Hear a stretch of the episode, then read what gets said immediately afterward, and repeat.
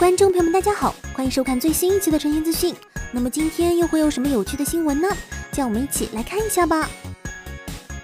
到了异世界就可以称王称霸，回到过去就能在学校混得风生水起，隔壁永远有漂亮的妹子。在二次元的世界里，宅似乎是无所不能，甚至在和现实生活十分贴近的运动里面也是一样。以往主角永远是像灰驴一样的热血男儿的运动领域，也终于被标速宅男攻破。而在这部讲述标准宅男走出自己的封闭世界，开始接触自行车，并成功逆袭成为人生赢家的动画《标速宅男》，也因为开拓出新的宅男 YY 方向而备受欢迎。在动画连续播放两季之后，最近又确定要制作第三季。如今开播在即，官方又公开了一版新的 PV。在公开画面中，动画舞台来到了全国，同时不论观众们是否支持，下一任队长都已经钦定了。而这次的星际动画将于一月九日开始播出，明年的一月番还是挺值得期待的呢。由尾田荣一郎创作的漫画作品《海贼王》在日本算得上是国民级别的作品了，而且它即将在二零一七年迎来连载二十周年纪念。周刊少年 Jump 为此宣布将推出一系列的纪念企划。根据即将于本月五日发售的周刊少年 Jump 二零一七年一月号杂志的偷跑情报，官方将率先推出三个大惊喜。第一大惊喜是从二零一七年一月号的 Jump 杂志开始，将使用海贼王漫画中的场景作为书籍，而且如果能够凑齐二零一七年全年的 Jump 杂志摆在一起，就可以看到路飞和他的同伴们冒险的轨迹。第二大惊喜是在即将于十二月十七日和十八日举办的 Jump Festival 上，将特别设置二十周年的展板。第三大惊喜为 Jump 目前连载作品的男主角们将为路飞声援送祝福，而五号的周刊少年 Jump 究竟是不是会为我们带来这些消息呢？就让我们再等两天吧。由日本小说家西尾维新创作的《商物语》是物语系列轻小说作品的第二部，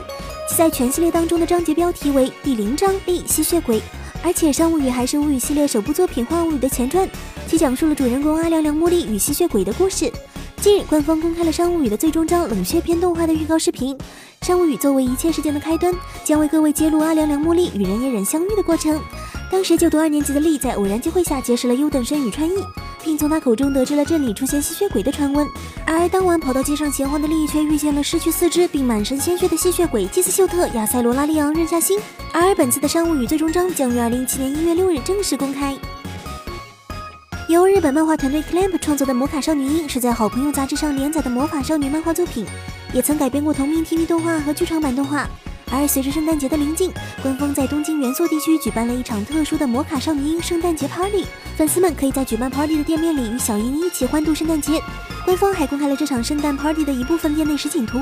可以看到店内洋溢着浓浓的圣诞节气氛，不管是挂满了装饰品和骷髅牌的圣诞树，还是正红色的背景，给人的感觉都相当不错。在桌子表面和墙壁上都布置着许多魔卡少女樱的图片，而冰淇淋、蛋糕、柠檬茶的美味也一定可以满足粉丝们的口味。